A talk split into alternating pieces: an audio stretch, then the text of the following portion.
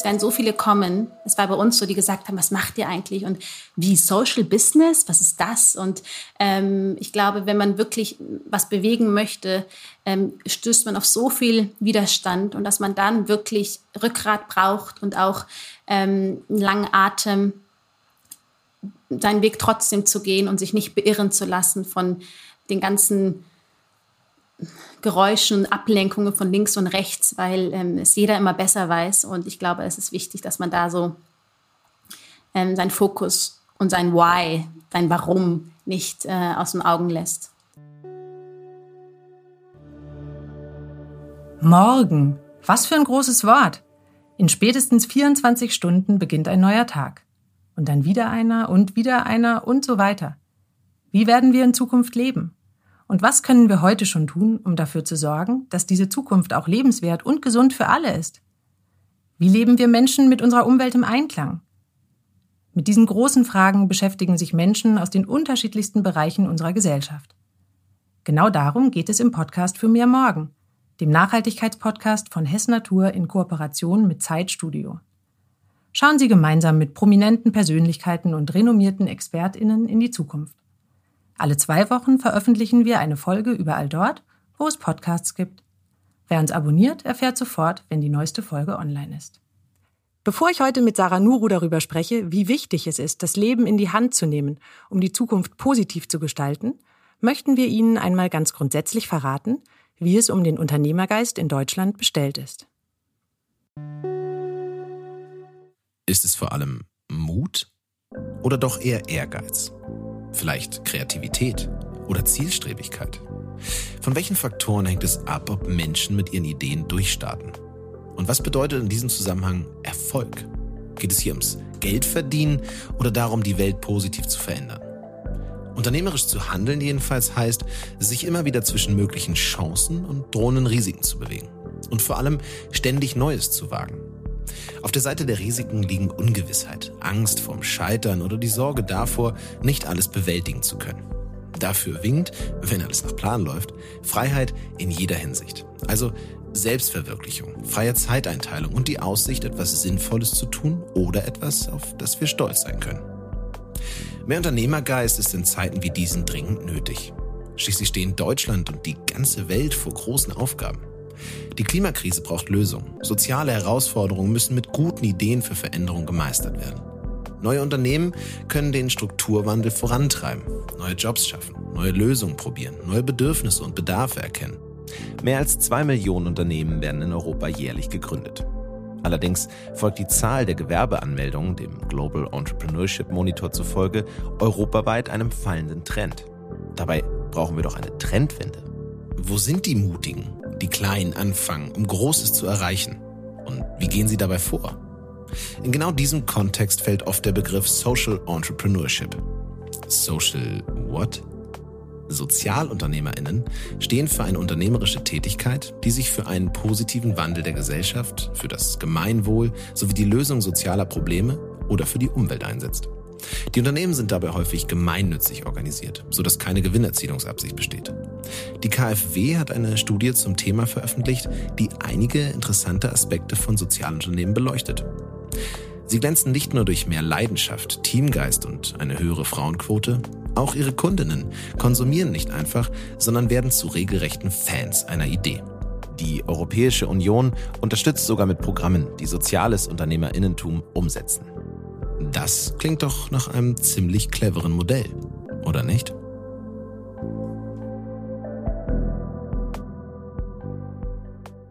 Und ich bin mehr als gespannt auf unseren ersten Gast im Podcast für mehr morgen. Überlegen Sie mal, welche Eigenschaften brauchen wir alle, um unsere Zukunft schon heute positiv zu gestalten? Mut auf jeden Fall, Tatendrang und Erfindungsreichtum. Denn einfach so weitermachen wie bisher ist keine Option. In der ersten Folge des Podcasts für mir morgen begrüße ich eine Frau, die nachhaltigen Unternehmergeist und Neuerfindung lebt und ausstrahlt wie kaum jemand sonst. Erst Topmodel, dann Aktivistin für sozialen Wandel, Speakerin, seit einigen Jahren erfolgreiche Unternehmerin und auch noch Buchautorin. Die Rede ist von Sarah Nuru. Mein Name ist Christina Kara und ich freue mich sehr, dass du da bist, liebe Sarah. Herzlich willkommen. Zum Kennenlernen habe ich dir drei Entweder-Oder-Fragen mitgebracht. Ich werde dir jeweils zwei Alternativen nennen und möchte dich bitten, dich für eine zu entscheiden. Also, Espresso oder Filterkaffee? Filterkaffee. Berlin oder Zürich? Oh, das ist schwierig. Ähm, ich glaube, zum Ankommen Zürich und zum Erleben und Ausprobieren Berlin. Deutschrap oder Ethio-Jazz? Ethio-Jazz. Cool. Im Podcast für mehr Morgen geht es um unsere Zukunft. Ich würde trotzdem erstmal einen kleinen Blick in deine Vergangenheit werfen. Du hast mit 19 Jahren die Castingshow Germany's Next Topmodel gewonnen und bist danach erstmal sehr erfolgreich als Model um die Welt gejettet, wie man sich das so vorstellt. Im selben Jahr bist du aber auch Botschafterin der Organisation Menschen für Menschen geworden und hast dich seitdem immer mehr sozial engagiert. Wie kam es dazu und wann ist dir klar geworden, dass du etwas verändern möchtest? Ähm, also die, die Berührung mit Äthiopien hat angefangen ähm, mit eben Menschen für Menschen, die ähm, mich in der Sendung entdeckt haben, noch bevor ich überhaupt gewonnen habe oder sogar im Finale war und auf mich zugekommen oder zu meiner damaligen Agentur zugegangen ist und gefragt habe, ob ich mich nicht sozial engagieren möchte. Und ich war total perplex, ähm, weil ich nicht wusste oder mir war nicht bewusst, dass man mich plötzlich kennt und dass ähm, geschweige denn, dass die Organisation Menschen für Menschen, die mir natürlich ein, Begriff war oder auch meiner Familie ein Begriff war, wie glaube ich gefühlt für jede äthiopische Familie äh, ein Name ist, ähm, wollte, dass ich mich für sie engagiere. Und zu Beginn war ich so ein bisschen skeptisch, weil ich nicht wusste, was ich für einen Beitrag leisten konnte. Kommend aus einer komplett neuen Welt eben der Sendung, was alles sehr schnelllebig war. Und ähm, also nachdem ich gewonnen habe, hatte ich dann auch wirklich die Möglichkeit, ins Landesinnere zu reisen mit der Stiftung und ähm, wirklich mit den Menschen vor Ort in Berührung zu kommen und auch zu festzustellen, wie das Leben ist. Also ich kannte Geschichten von Äthiopien, wie das dort ist, durch meine Eltern, denen es immer wichtig war, äh, uns Kindern zu veranschaulichen, woher sie kommen, warum sie nach Deutschland gekommen sind. Aber es was etwas ganz anderes ist, wenn man davon ähm, Geschichten hört äh, oder etwas mit eigenen Augen sieht. Und ähm, ja, also diese Reise hat sehr viel mit mir gemacht und dazu geführt, dass ich mich dann aktiv für die Organisation eingesetzt habe und so mein soziales Engagement angefangen hat. Ich habe ein Video gesehen von ähm, einer deiner Reisen, ich glaube, es war die zweite nach Äthiopien und man sieht dir an, wie bewegt du da auch bist. Du hast dann in so einem ganz wunderbaren TEDx-Talk formuliert, ähm, dass es dort ein Schulgebäude gab, was in einem schlimmeren Zustand war als ein Kuhstall hierzulande. Ich stelle mir vor, dass eigentlich der Gegensatz zwischen dieser Glamour-Welt des Catwalks und diesen Erlebnissen auf der Reise ja größer überhaupt nicht sein kann. Wie bist du mit diesen Extremen klargekommen?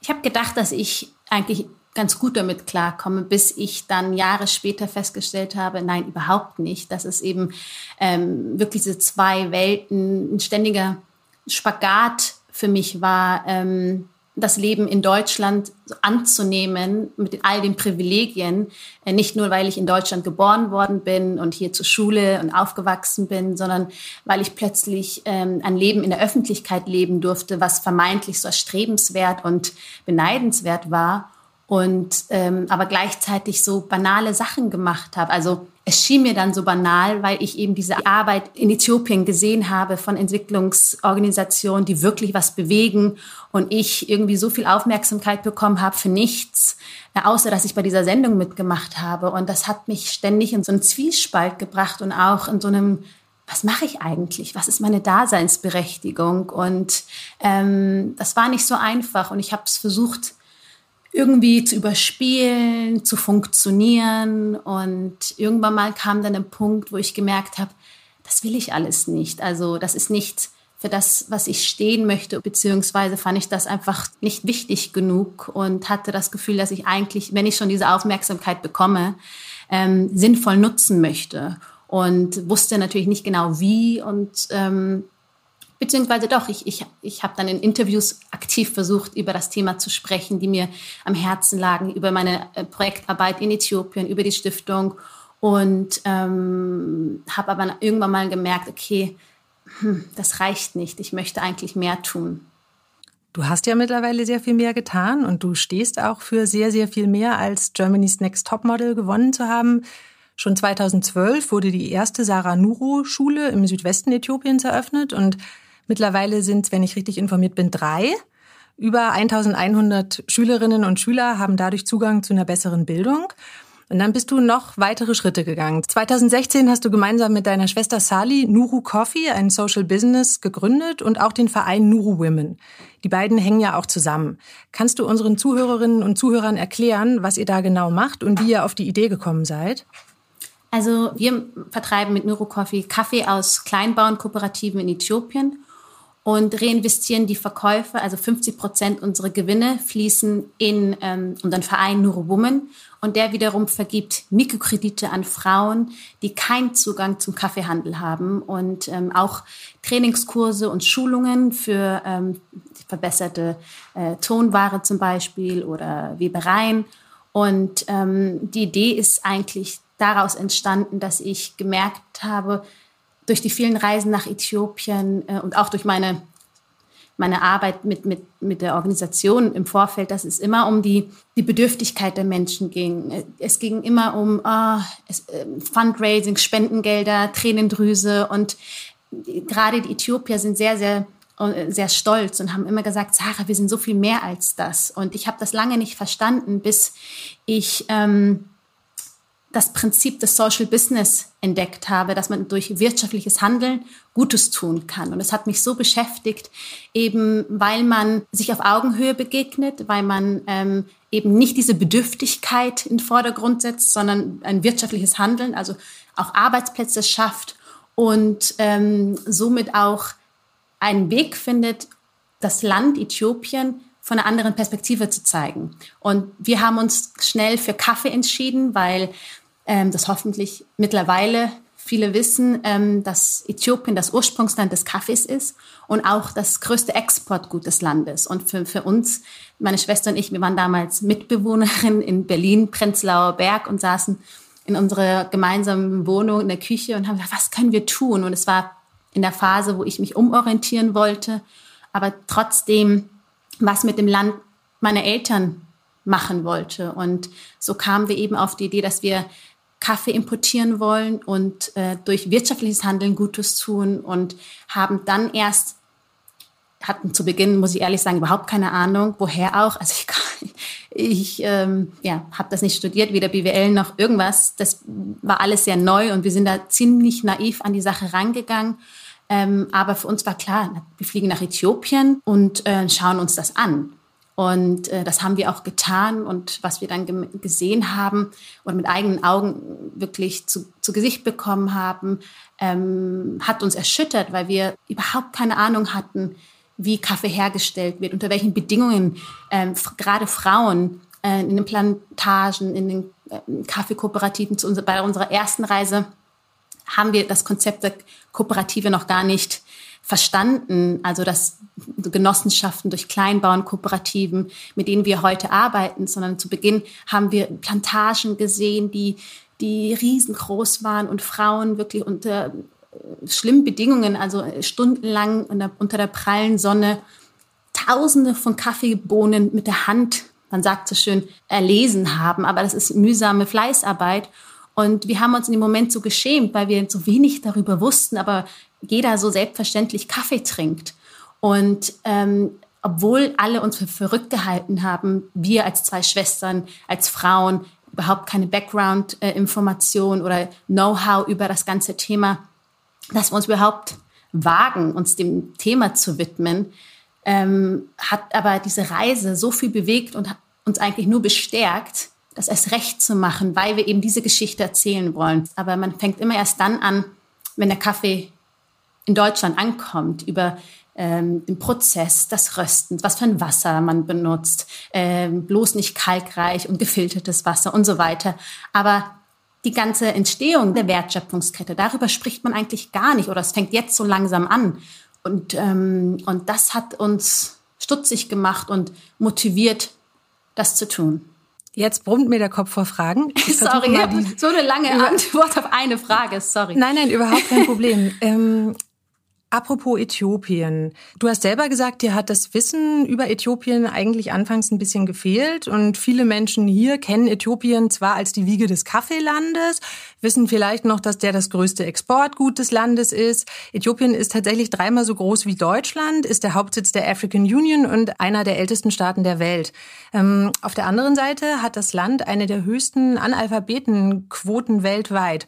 Jetzt hast du eben gesagt, du würdest gerne die Perspektive auf Äthiopien ändern. Kannst du das noch mal ein bisschen ausführen? Was meinst du damit? Was äh, gibt's vielleicht auch in Äthiopien oder an Äthiopien, was wir überhaupt nicht wissen, was wir uns abschauen können von Äthiopien? Also was, was konkret möchtest du da verändern? Also wenn man an Äthiopien denkt, hat man eigentlich eher so die Bilder aus den 80er Jahren von Hungersnot und Dürre äh, vor Augen von Kindern, die Blähbauch und Fliegen in den Augen. Das, die, diese Bilder gingen um die Welt und die sind so tief eingeprägt bei den Menschen, dass das ähm, leider so ja gar nicht mehr stimmt. Wobei jetzt natürlich politische Situation führt dazu, dass wir jetzt tatsächlich auch wieder ähnliche Bilder haben wie, wie in den 80er Jahren mit, mit dem Bürgerkrieg im Norden des Landes, was unglaublich schrecklich ist.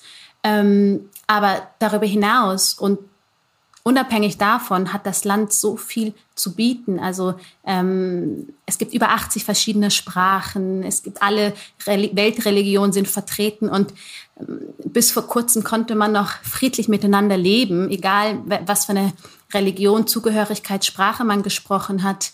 Es ist ja reich an Kultur. Dadurch, dass Äthiopien nie kolonialisiert worden ist, merkt man das an ähm, an der Haltung der Menschen, mit was für einem Stolz sie durch, durch, die, ja, durch die Welt gehen. Ich empfehle jedem immer eine Reise nach Äthiopien zu machen. Und dann haben die mich gefragt, oh, und ist es nicht gefährlich? Und ich war mal so, nee, überhaupt nicht.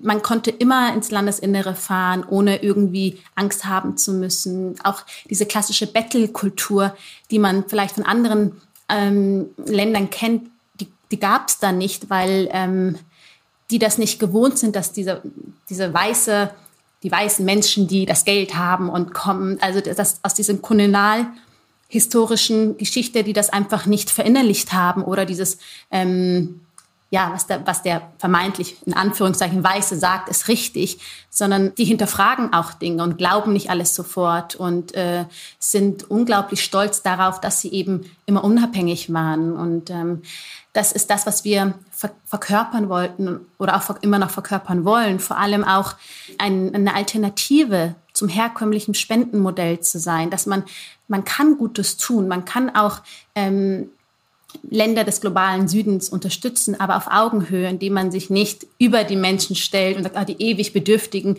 die, die die Hilfe des Westen brauchen, sondern eben, dass man mm, in unserem Fall ein Produkt Kaffee, wovon wir alle ja abhängig im, im Westen ja sind, weil es wächst ja leider nicht bei uns, ähm, merkt, dass durch die Menschen, die die Arbeit machen, wir nur profitieren. Und ähm, ja, das ist so unsere Motivation gewesen und vor allem auch, dass man durch unseren Verein Neuro Woman wir durch die Vergabe von Mikrokrediten die die Menschen befähigen wollen, aus eigener Kraft heraus etwas zu tun. Denn es braucht nicht unser Know-how. Also die, ich, ich bin der festen Überzeugung und weiß, dass die Menschen genau wissen, was sie wollen und was sie brauchen, aber es ihnen ganz oft einfach an Mitteln fehlt. Und ähm, in dem Fall ist das finanzielle Mittel. Aber die Ideen, was sie daraus machen mit, mit dieser Starthilfe, die wir ihnen geben, das ist komplett eigen. Und es ist erstaunlich zu sehen, was sie damit machen. Und, und ähm, das wollen wir zeigen, diese starken, stolzen Frauen, die aus eigener Kraft etwas bewegen und nicht die bedürftige, zerbrechliche Frau, die unsere Unterstützung brauchen. Das Bedürfnis, selbst aktiv gegen Missstände zu werden, hatten auch die Gründer von Hess Natur vor über 45 Jahren. Dorothea und Heinz Hess war nach der Geburt ihres Sohnes wichtig, dass dieser in gesunder Kleidung ohne Chemie aufwachsen sollte. Weil sie im Handel nicht fündig wurden, legten sie selber los und gründeten Hess Natur. Oder wie es Hess Natur CEO Andrea Sibylle Ebinger sagt, wir haben Biomode gemacht, als Bio noch nicht Mode war. Entdecken Sie das gesamte Sortiment des Fair Fashion Marktführers Hess Natur unter hessnatur.com.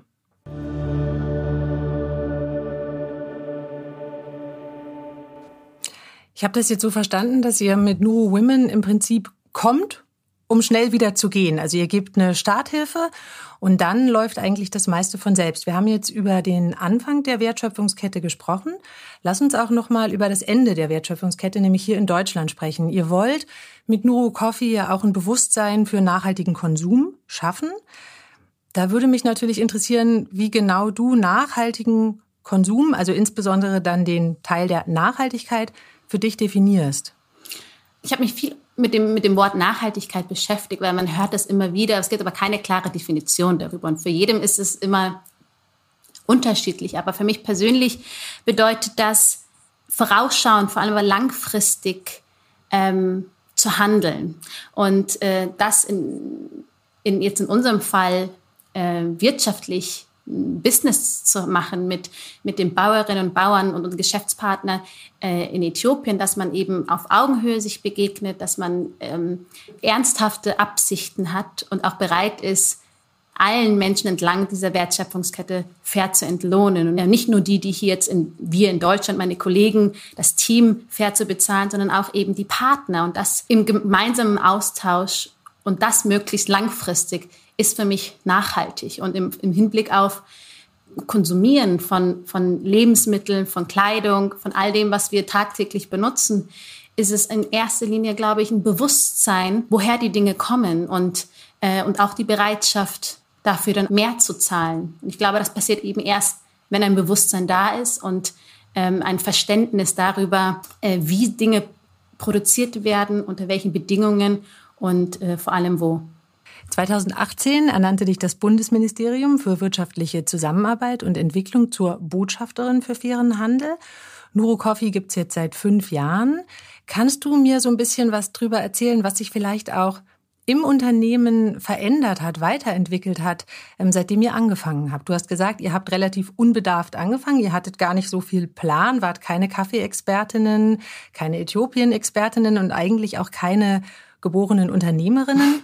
Was ist dann so alles passiert? Wenn ich das so höre, frage ich mich, wie wir fünf Jahre überlebt haben. um Gott, ja, ziemlich cool.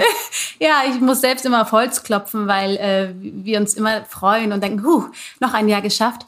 Also es hat sich eigentlich vom Team her fängt es jetzt gerade an, dass sich was verändert. Also Sali und ich, wir haben das ganz lange zu zweit gemacht. Ähm, vom, vom Pakete verschicken, über Kundenservice und all das und den Einkauf. Und jetzt merken wir, dass wir ähm, ein Team aufbauen, dass wir uns ein Team leisten können, Mitarbeiter und ähm, dass plötzlich ganz neue Herausforderungen kommen. Also Sali und ich haben nicht mehr die eigene die Verantwortung uns gegenüber, sondern jetzt auch dem Team gegenüber.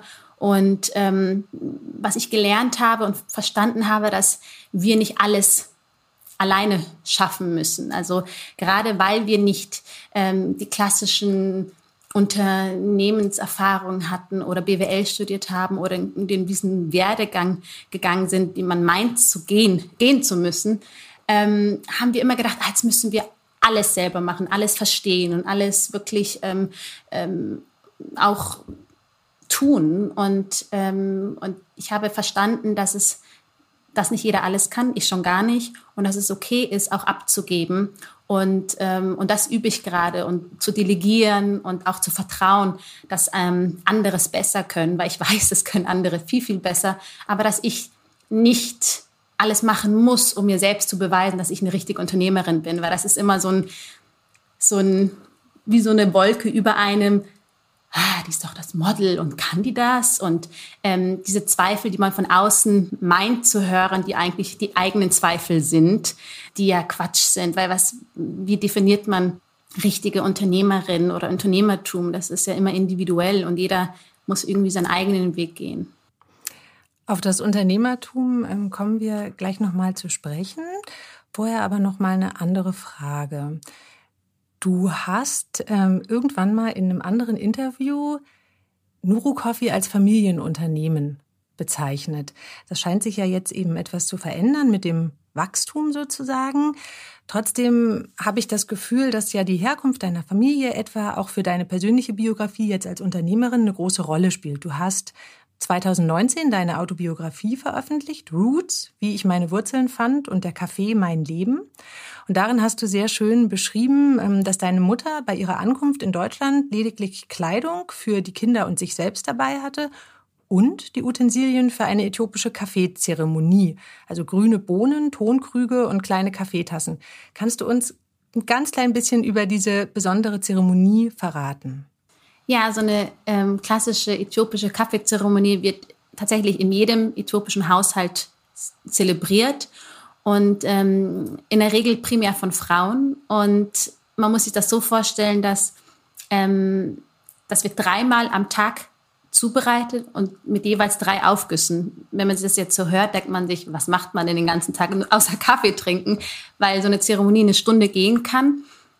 Und ähm, meine Mutter, die hat ähm, in Erding, wo wir groß geworden sind, ähm, weil in Äthiopien macht man das auf offenem Feuer, röstet man eben die grünen, ungerösteten Kaffeebohnen, wäscht man erstmal und ähm, röstet diese dann auf offenem Feuer. Und dadurch, dass man jetzt in Deutschland nicht einfach ein Lagerfeuer machen kann, hat sie ähm, schlau wie sie ist ähm, angefangen, so einen Bunsenbrenner, Campingbunsenbrenner zu besorgen und ähm, eben auf so offenem Feuer ähm, in der Pfanne diese grünen Bohnen zu rösten und ähm, ja, und dann wird das gemahlen in Äthiopien noch per Hand mit so einem Mörser und äh, in, hier kann man das elektrisch machen und dann wird ähm, das dreimal aufgegossen. Also der erste Aufguss mit so einem, mit so einem Tonkrug ähm, dient in der Regel dem reinen Genuss.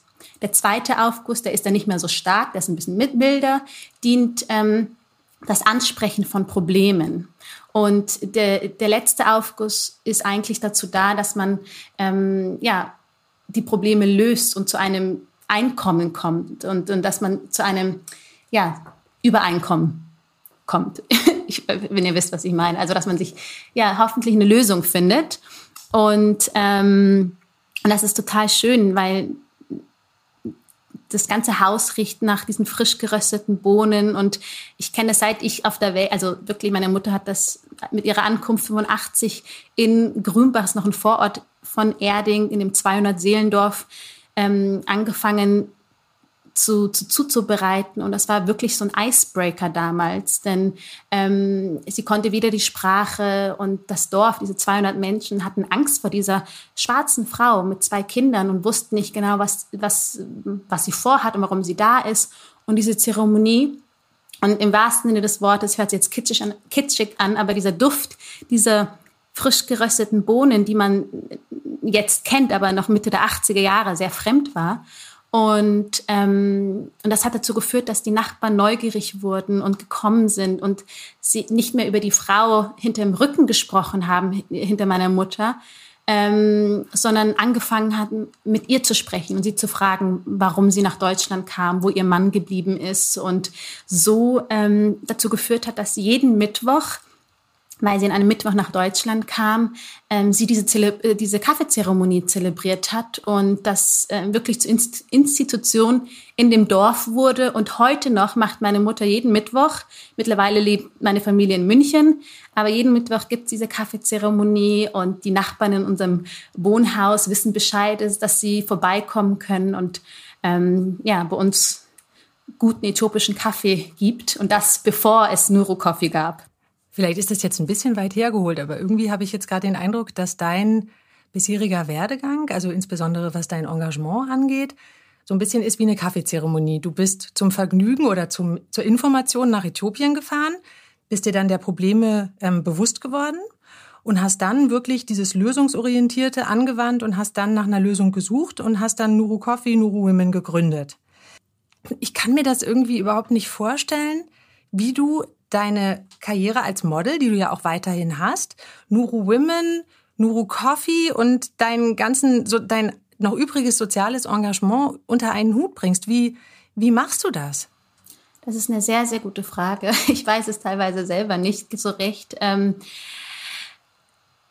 ich glaube, die Tatsache, dass ich das alles aus Überzeugung mache, gerade Nuru Coffee, Nuru Woman, ähm, etwas ist, das ich langfristig machen möchte. Und das ist etwa, ich sage immer zu meiner Schwester, wir haben jeden, wir arbeiten jetzt alle remote, aber wir haben immer unsere Morgen unsere, unsere Gespräche. Und es ist immer was, immer viel zu viel zu tun und ähm, nie ist da ist, ist ein Ende in Sicht. Und die Tatsache, dass wir uns immer sagen, es ist ein Familienunternehmen, wir wollen das in 50 plus Jahren noch machen und ähm, wir sagen, ich sage dann immer, wir haben noch alle Zeit der Welt. Also wir müssen es jetzt noch nicht richtig machen. Unsere Kinder können es dann irgendwann mal richtig machen. Also wir müssen einfach schauen, dass wir mit dem, was wir tun, Freude haben und dass wir ähm, unser Ziel eigentlich nicht aus den Augen verlieren. Unser ursprüngliches Ziel war durch unserem Handeln Gutes zu tun. Und ob wir nur eine Frau unterstützen oder wie jetzt 266 Frauen, ist egal. Ähm, natürlich nicht ganz egal, aber der Grund und, und, und die Motivation ist ja die gleiche. Und das ähm, erlaubt mir, glaube ich, oder gibt mir ähm, die Kraft, da weiterzumachen, auch wenn ich ganz oft ehrlich gesagt nicht weiß, was ich tue und wie ich das tue und wie ich das alles unter einem Hut bekomme. Ähm, ich aber auch jetzt, wo ich meinen 9-to-5-Job habe und viel vom Computer sitze, freue ich mich, wenn ich Modeljobs habe und rauskomme und ähm, ich mal aus meinem Büroalltag rauskomme und man auch nicht vergessen darf, dass ähm, die, die Modeljobs auch ähm, sehr eine Einnahmequelle ist, die uns erlaubt, Nuru Coffee und Nuru Woman in unserem Tempo zu machen. Also wir sind wieder fremdfinanziert, wir haben alles aus eigener Tasche finanziert und, ähm, und diese Jobs erlauben uns eben keine Investoren ins Boot zu holen oder Bank, äh, Geld von der Bank zu holen. Und deswegen bin ich sehr dankbar, dass ich überhaupt dieses Standbein habe und weiß das sehr zu schätzen und äh, mache das auch sehr gerne. Aber auch, weil ich weiß, dass ich das nicht machen müsste, ähm, sondern weil ich das möchte und, und, und ich die Jobs mir zum Glück aussuchen darf und äh, Nuru Coffee jetzt auch selbsttragend ist. Also auch deswegen, ich muss jetzt nicht die Jobs extra annehmen, um jetzt ähm, ja, dieses Jahr überstehen zu können, sondern das ist zum Glück auch geschafft. Du hast jetzt eben gesagt, eigentlich weißt du auch nicht genau, wie du es machst. Ich würde dir trotzdem gerne noch ähm, eine diesbezügliche Frage stellen. Und zwar, du musst da gar nicht unbedingt von dir selber ausgehen, aber vielleicht genereller Menschen, die die Zukunft für Mensch und Natur nachhaltig und positiv gestalten möchten. Was meinst du, was brauchen die so für Schlüsseleigenschaften? Ich glaube, einen starken Willen. Ähm, damit meine ich ähm, ein Rückgrat im, im, im Hinblick auf, es werden so viele kommen. Es war bei uns so, die gesagt haben, was macht ihr eigentlich und wie Social Business, was ist das? Und ähm, ich glaube, wenn man wirklich was bewegen möchte, ähm, stößt man auf so viel Widerstand und dass man dann wirklich Rückgrat braucht und auch ähm, einen langen Atem, seinen Weg trotzdem zu gehen und sich nicht beirren zu lassen von den ganzen Geräuschen und Ablenkungen von links und rechts, weil ähm, es jeder immer besser weiß. Und ich glaube, es ist wichtig, dass man da so ähm, seinen Fokus und sein Why, sein Warum nicht äh, aus den Augen lässt. Ich habe natürlich noch eine Modefrage. Ähm, oh ja, darauf habe ich gewartet. Nein.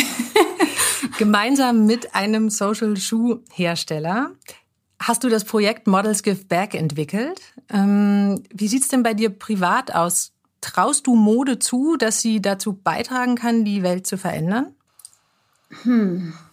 Ich glaube, Mode an sich nicht. Das wäre dann zu weit hergeholt. Aber man darf nicht unterschätzen, dass der Sektor oder die Textilindustrie so viele Menschen ähm, beschäftigt und so viele Menschen dran abhängig, davon abhängig sind.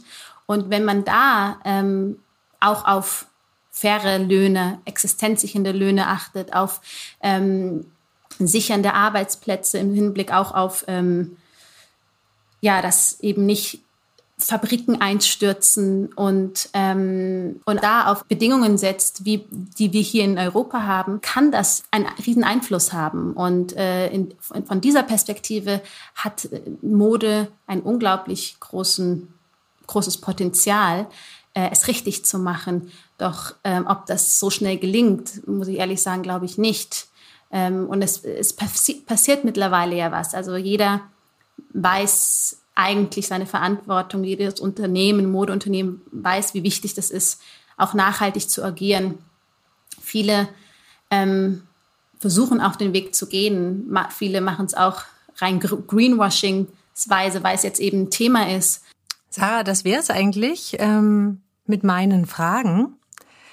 Gibt es etwas, was dir wichtig ist? Gibt es eine Botschaft, die du unseren Zuhörerinnen und Zuhörern noch mitgeben möchtest? Oder ein Projekt, von dem ich vielleicht noch nichts lesen oder über das ich nichts recherchieren konnte, was du gern noch ankündigen möchtest?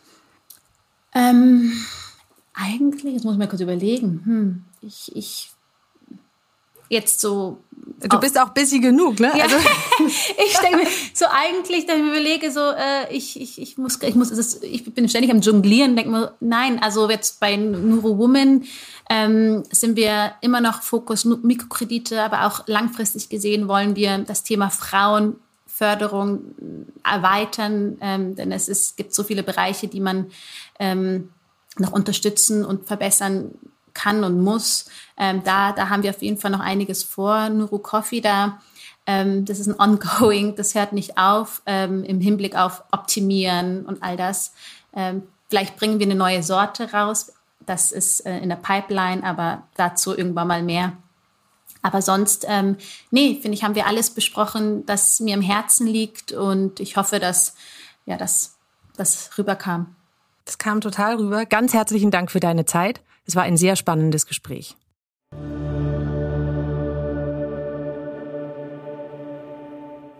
Das war die erste Folge des Podcasts für mehr Morgen von Hess Natur in Kooperation mit Zeitstudio. Sarah Nuru hat uns heute einen Einblick in ihre Arbeit für Veränderung gegeben. Ich würde mich freuen, wenn Sie, liebe Hörerinnen, lieber Hörer, auch in der nächsten Folge wieder dabei sind. Dann geht es nämlich darum, wie sich die Art, wie wir arbeiten, für uns alle verändern wird. Seien Sie wieder dabei. Wenn Sie keine Folge verpassen wollen, können Sie den Podcast für mehr morgen auch abonnieren. Und zwar überall dort, wo es Podcasts gibt. Tschüss, bis zum nächsten Mal.